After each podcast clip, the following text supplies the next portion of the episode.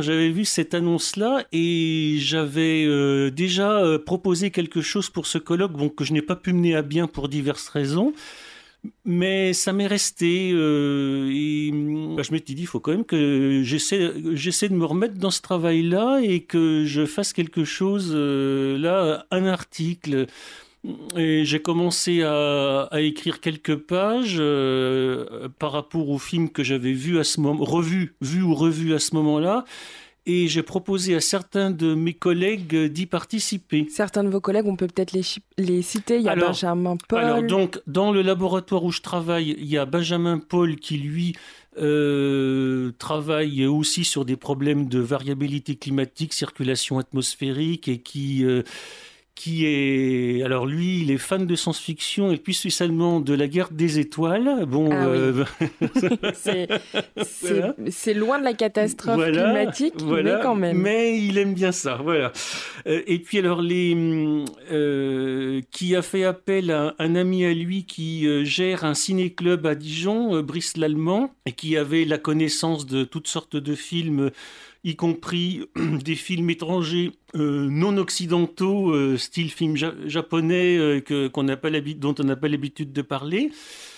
et puis, les, mm, parmi les autres collègues, donc un collègue spécialiste en géomorphologie, risque, alors comment on va dire, risque marin type euh, de tempête, tsunami, euh, donc euh, Pierre Pouzet, et puis un collègue géomorphologue de Lyon, Nicolas Jacob, qui lui s'intéresse aussi à au niveau historique à divers événements tout type d'événements euh, à lien avec la géomorphologie, euh, glissement de terrain, tremblement de terre, enfin, euh, toutes ces choses-là. Et tous ensemble, vous avez écrit cet article dont vous nous parlez depuis le début de cette interview qui s'appelle Le climat dans les films, les films catastrophes, mm. dystopiques et post-apocalyptiques. Mm. Là, spécialement pour cette nuit européenne des chercheurs et cette mini-conférence, vous aborderez trois films que vous avez choisis, ou au moins des extraits de ces films. C'est Le jour d'après, La grande inondation et Hurricane.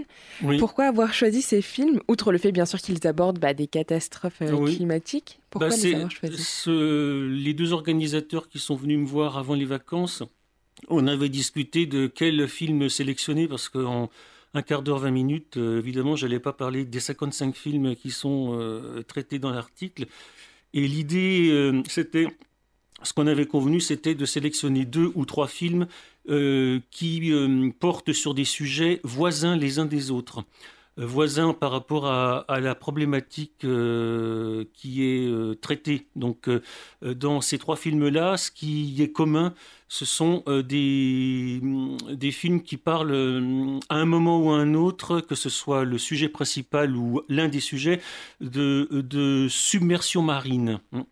Euh, donc, euh, ce qui permet, euh, bah, ce qui permettra, j'espère, d'abréger un peu le, discours en allant de l'un à l'autre de ces films pour bah, faire la, comparaison de la façon dont le, phénomène est, décrit, montré, analysé d'un film à l'autre. Olivier Planchot, je vous propose qu'on écoute un extrait et qu'on se retrouve juste après. L'hémisphère nord doit son climat tempéré à l'effet du courant atlantique nord. La chaleur émise par le soleil arrive à l'équateur et est diffusée au nord par l'océan. Mais le réchauffement global fait fondre les calottes polaires, ce qui perturbe ce courant chaud de surface. Il pourrait même carrément l'interrompre. Si cela arrive un jour, ce sera la fin de notre climat tempéré. C'est un extrait du film Le jour d'après, donc que vous allez présenter euh, à la mini-conférence pour la Nuit européenne mm. des chercheurs. Dans cet extrait du film, donc d'après Jack Hall, euh, qui est paléoclimatologue, il explique que la catastrophe climatique, enfin en tout cas une, euh, une catastrophe climatique va s'annoncer. Son discours paraît très scientifique, mais est-ce qu'il est plausible? Alors, ce qui est intéressant avec le jour d'après, c'est que le fond euh, euh, est, extrait de théories euh, scientifiques tout à fait sérieuses. Après, ben, comme dans tous les films qui sont décrits, libre aux réalisateurs d'aller de rester près de la réalité scientifique ou alors de s'en écarter euh, plus ou moins librement. Euh. Donc, euh, dans le cas du jour d'après, effectivement, ce dont il parle là précisément dans, le, dans, son, dans, son, dans son discours, c'est du, du problème du risque du changement dans la circulation océanique dans l'océan Atlantique Nord. Donc ça, on sait que c'est quelque chose qui varie hein, euh, selon euh, les époques. Et euh, ce dont il parle, ça serait d'un un ralentissement tel que la circulation d'ouest serait perturbée au point de, de, de générer euh, un retour de, du froid dans l'hémisphère nord. Bon, on sait que ça s'est déjà produit. Alors, ce qu'il faut bien préciser, c'est que le, le, personnage en question dans le film, il est paléoclimatologue. Il hein. faut bien préciser ça parce que ce dont il parle, ce sont des phénomènes dont on a des, des, références euh, euh, euh, dans le passé de, donc de ce retour de froid. Alors évidemment, c'est quelque chose qui, dans les faits, se déroule sur plusieurs centaines, voire milliers d'années. Et là, dans le film, ça se déroule en quelques jours. J'allais l'aborder, c'est cette question du temps rapide dans les films. C'est vrai que rapidement, enfin, un film, ça dure quoi Une heure et bah demie, deux euh, heures Donc rapidement, on est euh, face tout de suite au, problème climatique. Est-ce que ça, c'est possible? J'imagine quand même qu'on va moi, venir. Moi, j'aime bien quand je revois ce film-là et quand j'en parle euh, à droite à gauche, dire, oh ben, finalement, c'est une bonne vague de froid comme les États-Unis en connaissent chaque hiver. Hein, et le phénomène de submersion marine qu'on voit dans le, à New York, bah, c'est c'est quelque chose qui se produit. Hein, c'est euh, les vagues de froid, les tempêtes de nord-est, comme, on dit, euh, comme on dit là-bas, hein, les north-easters et qui peuvent produire ces fameuses submersions marines. Alors évidemment, dans le film, la, vague, elle est, imposante, mais euh, Manhattan, qui est situé au niveau de la mer, est exposé à ce risque-là de façon tout à fait réelle. Donc si je résume, le jour d'après, c'est plausible. C'est une théorie plausible qui pourrait même se passer à Manhattan directement. Oui, oui. Mais, c'est peut-être pas en, deux heures de temps. Non, non, non, non, non, non. C'est et puis euh, l'intensité du phénomène, oui, c'est quand même euh, euh, très très fantaisiste. Hein. mais le fond de l'histoire, on a des choses tout à fait. ça, disons que ça repose sur des théories scientifiques. Mm. Est-ce que, est que, du coup, pour en revenir à cette question de temporalité, est-ce que ce genre de phénomène, mais des phénomènes aussi qu'on pourrait voir, euh, par exemple, dans Flood, dans la grande inondation, on, on voit jamais arriver la catastrophe? Est-ce que ce serait plausible? Enfin, j'imagine quand même qu'avant une telle catastrophe, on va avoir des changements climatiques sur un temps long avec un réchauffement, euh, des, aléas climatiques euh, réguliers comme on peut le connaître en ce moment, non? Alors dans le cas de Flood, euh, ce qu'il faut bien signaler déjà, c'est que parmi tous les films qu'on a référencés dans l'article, c'est le plus sérieux de tous par rapport à la façon dont il est traité. Bon, en dehors de après, bon, pour que ça fasse pas trop, trop documentaire, il y a, comme dans tous les autres films, les histoires de famille euh, hmm. euh, très classiques, euh, les, le, les, crises d'adolescence des uns et des autres. Enfin bon, ça c'est bon, c'est histoire de faire un petit peu un peu sensible. Hein. Mais dans le cas de Flood, la tempête qui provoque la, la, submersion de Londres, elle est, elle est euh, on le voit au début du film, les météorologues l'ont bien vu, l'ont bien vu arriver. Après, le problème, c'est que euh, ben, c'est un problème qui subsiste encore dans la météorologie euh, actuelle, quoi. C'est-à-dire mmh. que les trajectoires des dépressions, on les connaît maintenant relativement bien, mais un petit décalage imprévu euh, ben, peut euh, éventuellement provoquer la catastrophe qui se produit dans ce film et qui est inspiré d'un phénomène qui s'est déjà produit en 1953. Hein. donc euh, ben, ça c'est plausible aussi. Hein. le fait de ne pas prévoir au, au kilomètre près la trajectoire d'une dépression, c'est quand même pas une science tout à fait, tout à fait exacte. Hein. Bien sûr. Il y a aussi d'autres problèmes. c'est par exemple les, les, scientifiques qui sont peut-être pas assez écoutés. On va écouter un extrait d'un film qui est sorti il y a pas longtemps, en 2022. Il s'appelle Don't Look Up. Excusez-moi, vous trouvez qu'on n'a pas été assez clair? On est en train d'essayer de vous dire que notre planète est sur le point d'être détruite. D'accord. Euh, eh bien, en fait, c'est notre manière de faire ici. Vous savez, on dédramatise les mauvaises nouvelles. C'est vrai, ça aide à faire passer la pilule, je trouve. Peut-être que la destruction de l'intégralité de notre planète, c'est pas censé être fun. Peut-être même que c'est une information plutôt terrifiante. Dans Don't Look Up, là, dans l'extrait qu'on vient d'entendre, c'est des chercheurs qui vont sur un plateau télé pour annoncer la fin du monde. Les présentateurs, eux, en rigolent. Ils en, ils en font des blagues, des vannes. Ils sont même allés rencontrer des politiques. Pareil, dans le film, on voit que les politiques mmh. euh, demandent un petit peu de, à tout le monde de se taire, etc. Est-ce que vous, en tant que chercheur, en tant que climatologue, même vous vous trouvez que le gouvernement et même les journalistes donnent assez de crédit à vos recherches? Je pense notamment au GIEC hein, qui informe sans arrêt euh, des changements climatiques, etc., etc si je peux défendre, euh, on peut dire être l'avocat du diable. Euh, voilà. Euh, du point de vue des autorités, tout ce qui est autorité, que ce soit gouvernement, élus régionaux, locaux, bon, même si on peut adhérer à la, enfin, être tout à fait conscient de ce qui va se passer, euh, il y a un autre problème qui est celui euh, euh, de la crainte de générer un mouvement de panique. Alors, il y a, deux choses différentes là-dedans. soit la panique, ou alors, moi, ce, qui me, fait presque encore plus peur, c'est que à force de, vouloir trop faire peur aux gens, ben, les gens, ils s'en foutent aussi. J'ai l'impression que on est en train d'être un peu dans ce cas-là. Moi, c'est ça que je n'aime pas tellement, c'est que euh, de vous de à force de matraquer euh, le public avec euh, des images de catastrophes en disant ça y est, c'est la fin, il n'y a plus rien à faire. Ben, au bout d'un moment, ben, qu'est-ce que vous voulez? Les gens ils se disent, bah, s'il n'y a plus rien à faire, bah, euh, tant pis. Hein. Gueule de chercheur. Gueule de chercheur. Vous avez coécrit, du coup, on l'a déjà dit, hein, mais vous avez coécrit avec Benjamin Paul, Pierre Pousset, Brice Lallemand et Nicolas Jacob Rousseau un article nommé Le climat dans les films catastrophes dystopiques et post-apocalyptiques. Dans cet article, vous avez abordé 55 films. C'est énorme. Comment vous avez choisi ces films? Eh ben, j'ai d'abord choisi des films que j'ai vus. C'est mieux. Et voilà. Euh, donc il n'y en avait pas 55 parce qu'il y en a euh, parmi euh, les. Moi, disons que j'en ai vu la majorité d'entre eux, qui, dont les sujets me semblaient intéressants à traiter. Et puis les collègues en ont rajouté chacun par-ci par-là. Euh, donc au total, on arrive à 55 films, incluant d'ailleurs des épisodes de séries télé aussi. Hein.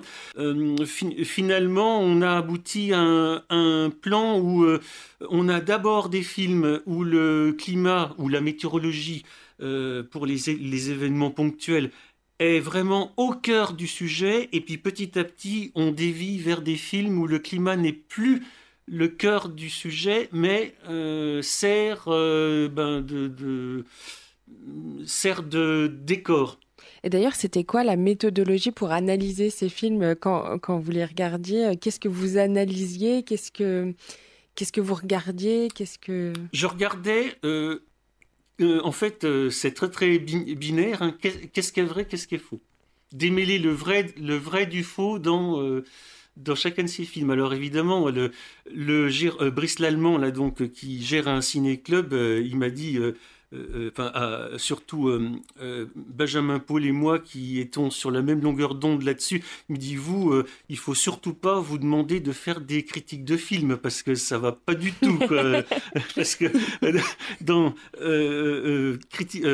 faire un commentaire de film dans lequel on dit oh ben ça de toute façon c'est complètement faux, non ça ça peut pas passer. mais pour un article dans une revue scientifique, par contre, là oui. Selon les films, euh, on a euh, des films qui collent à la réalité comme Flood, qui lui est la grande inondation, donc qui reste très très proche euh, du scénario réaliste du début à la fin. Puis on en a d'autres évidemment où là, on, a des choses. alors, je pense surtout les films de d'éruption solaire, où on sait qu'une éruption solaire, ça ne ça n'a pas ces impacts-là avec une terre complètement euh, brûlée. Euh, euh, non, c'est pas ça. D'ailleurs, depuis quand le cinéma s'est emparé de ces questions de climat, de catastrophes climatiques? Est-ce que vous savez le premier film, ou au moins les premiers films, l'année des premiers films? On est remonté à 1960. Le... Bon, alors euh, le climat n'est pas du tout le sujet du film, mais euh, il est question de géo-ingénierie à un moment donné dans ce film. C'est la machine à explorer le temps. C'est un début de quelque chose euh, qui tend à ensuite peut-être le cinéma. c'est à partir des années 70 qu'on commence à voir des, des films qui abordent les préoccupations climatiques un peu plus inquiétantes. petit à petit, Hein, à partir des années 70, bon, on commence à voir l'ambiance caniculaire dans Soleil Vert. Hein, c'est un film de 1973, 12, 13. Et puis, au fil du temps, euh, au fur et à mesure qu'on commence à parler euh, du réchauffement, on voit apparaître petit à petit des films euh, qui montrent le problème de plus en plus, comment dire, violemment. Hein, bon, dans le milieu des années 90, là, il y en a un qui me vient en tête. Bon, là, c'est pas du tout réaliste, mais c'est fondé là-dessus. C'est Waterworld. Hein. Bon, alors là, la Terre devient une planète océan. Bon, on sait qu'évidemment, même si toutes les calottes glaciaires fondaient, on n'aboutirait pas à ça. Hein. les années 2000, là, ça, on peut dire que ça explose ce genre de film, là, de façon euh, encore plus violente. Euh. Et vous, dernièrement, euh, quel film sur les catastrophes climatiques se rapproche le plus, enfin, quel film vous avez regardé, hein, et qui se rapproche le plus de la réalité, de ce qui pourrait se passer dans un avenir plus ou moins proche d'ailleurs? Bah, Ça dépend de... si vous, ça dépend de quel style, c'est-à-dire dans les films, dans les films catastrophes, comme je vous l'ai dit tout à l'heure, le plus, le plus sérieux, c'est la grande inondation. Maintenant, dans les films dystopiques et post-apocalyptiques, alors on m'a déjà posé la question euh, et bah, je réponds toujours la même chose, c'est qu'en fait, euh, euh, il faut plutôt voir ce qui est le plus vraisemblable, c'est un scénario multi, multifacteur, c'est-à-dire où le climat n'est pas le seul, n'est pas le seul en cause. Il y a eu en 1972 ce qu'on a appelé le, rapport Meadows, publié par euh, un groupe de, scientifiques, euh, le Club de Rome, et qui avait euh, alerté ben, le monde entier sur la croissance effrénée à cette, à cette époque. Parmi ces, ces problèmes, euh, bon, bien sûr, la croissance est freinée, on pense à la, surexploitation des, des, ressources, il y avait la surpopulation, euh, et, et, puis euh, le, le, problème du climat qui commence à pointer du doigt, enfin qu'on commence à pointer du doigt à ce moment-là. Donc la surexploitation des ressources, euh, le problème démographique et le, et le climat, euh, ces trois problèmes-là, ben, ils sont d'actualité et euh, ben, à mon avis, c'est plutôt la conjonction des trois problèmes qu'il faut prendre en compte? Oui, voilà. Désormais, un bon film catastrophe, en mm. fait, c'est la conjonction de ces trois phénomènes. C'est pas juste une catastrophe climatique. non.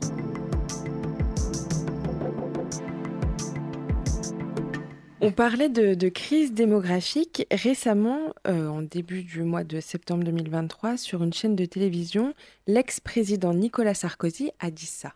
Si, le climat avait été régulé, ça se serait depuis bien longtemps. Donc il faut... Pas de dérèglement aujourd'hui? Le, climat a toujours été dérégulé. quand vous dites dérégulé, quand vous dites dérégler, ça veut dire que vous pensez que le climat est réglé. Hein. Il y a eu à trois ou quatre reprises dans l'histoire de l'humanité euh, la quasi-totalité du vivant qui a été détruit. Alors il s'énerve, hein, déréglé. Est-ce que le climat a toujours été dérégulé ou déréglé comme il le dit? Alors, ce qu'il dit, c'est pas faux. Euh, mais bon, c'est un petit peu raccourci, quoi. Donc, faut, faut voir. Euh, euh, En fait, c'est un problème de, pas de temps. C'est-à-dire, euh, à un pas de temps euh, de 10 000 ans, euh, on a un climat très, très stable jusqu'à maintenant. Mais par contre, si on regarde dans le détail, on a eu des fluctuations climatiques, par exemple ce qu'on a appelé le petit âge glaciaire, cette période assez perturbée, fraîche et, humide sur l'hémisphère nord entre 1300 et 1850. Euh, bon, évidemment, les gens qui ont vécu à l'époque se sont pas rendus compte qu'ils étaient dans un petit âge glaciaire. Pour eux, c'était le climat qui vivait à leur époque. Hein. Alors, euh, euh, par contre, il faut bien dire que quand on parle de dérèglement climatique, c'est quelque chose de sérieux. Quoi. Je veux dire, c'est c'est pas des, des, paroles en l'air. Hein. Euh, y a bien un problème surtout avec les, phénomènes extrêmes.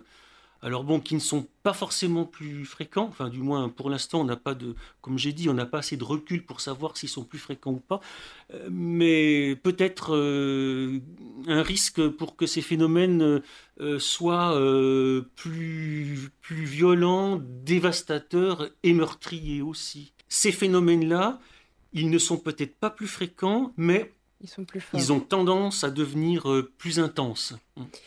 Nicolas Sarkozy, au début du mois, sur la même chaîne de télé, et au même moment, il disait ça aussi. Mais derrière les combats environnementaux, il ne faut pas qu'on nous réserve la vieille soupe d'extrême gauche contre l'économie de marché. Donc, la vérité de, de tout ça, c'est que la première source de pollution mondiale, c'est la surpopulation. Donc il explique dans cet extrait que le réchauffement climatique, le changement climatique, etc., c'est dû notamment à la surpopulation. Est-ce que, d'après vous, c'est la seule raison de ces changements climatiques, de ces catastrophes climatiques? Ben non, enfin en tout cas il dit deux choses là dans ce que vous m'avez fait écouter. La première chose c'est l'histoire de euh, l'extrême gauche anti, anticapitaliste. Alors là il se trouve qu'il y a quelques jours il y a eu une interview de Jean Jouzel, hein, qui est membre du, du GIEC, et qui a dit euh, que euh, le, le capitalisme était incompatible avec la lutte contre le changement climatique. Alors là, bon, euh, euh, bon, euh, en fait, je suis d'accord avec lui, mais je préfère ne pas, ne pas épiloguer dessus. Non, parce que je n'ai pas les compétences suffisantes pour donner un avis. Oui. voilà, voilà, voilà. alors pour la la démographie, je, il faut bien dire ce qui est. S'il y a trop de monde sur Terre, bah, au bout d'un moment, il n'y a, plus de ressources suffisantes. Alors maintenant. Le lien avec le climat, là par contre, euh, il n'est pas, euh, pas du tout évident parce que les pays les plus pollueurs, ce, ne sont pas forcément ceux qui sont les plus peuplés. Hein. donc euh, là, c'est beaucoup plus compliqué que ça. Bon, enfin, si ça peut, si ça peut rassurer, d'après les d'après des, des études démographiques faites ces dernières années, la population mondiale devrait atteindre son maximum, en, je crois, en 2042 ou 2043, quelque chose comme ça, et baisser après. Donc peut-être que là, tous les problèmes seront réglés. Peut-être. Je, n'en suis pas sûr. Hein.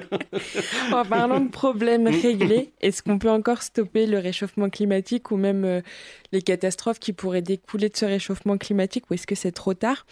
Est-ce que nous ferons face à ce type de catastrophe que prédisent les films? Ben, euh, je pense pas qu'il soit trop tard, hein. mais par contre, euh,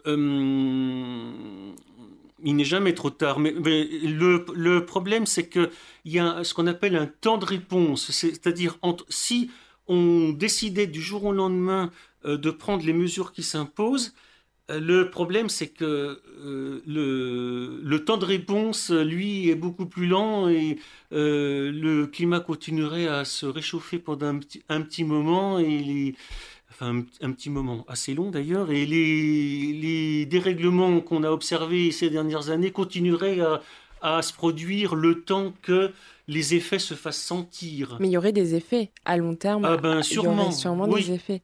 Il y aurait des effets visibles. Il y aurait des effets, oui, mais donc, mais il faudrait les prendre maintenant. Eh ben, c'est noté. Merci Olivier Planchon, chargé de recherche en climatologie au CNRS. Et pour information, on peut retrouver tous vos travaux sur votre compte oh, ResearchGate. Merci encore et belle nuit européenne des chercheurs. Eh bien, merci. Gueule de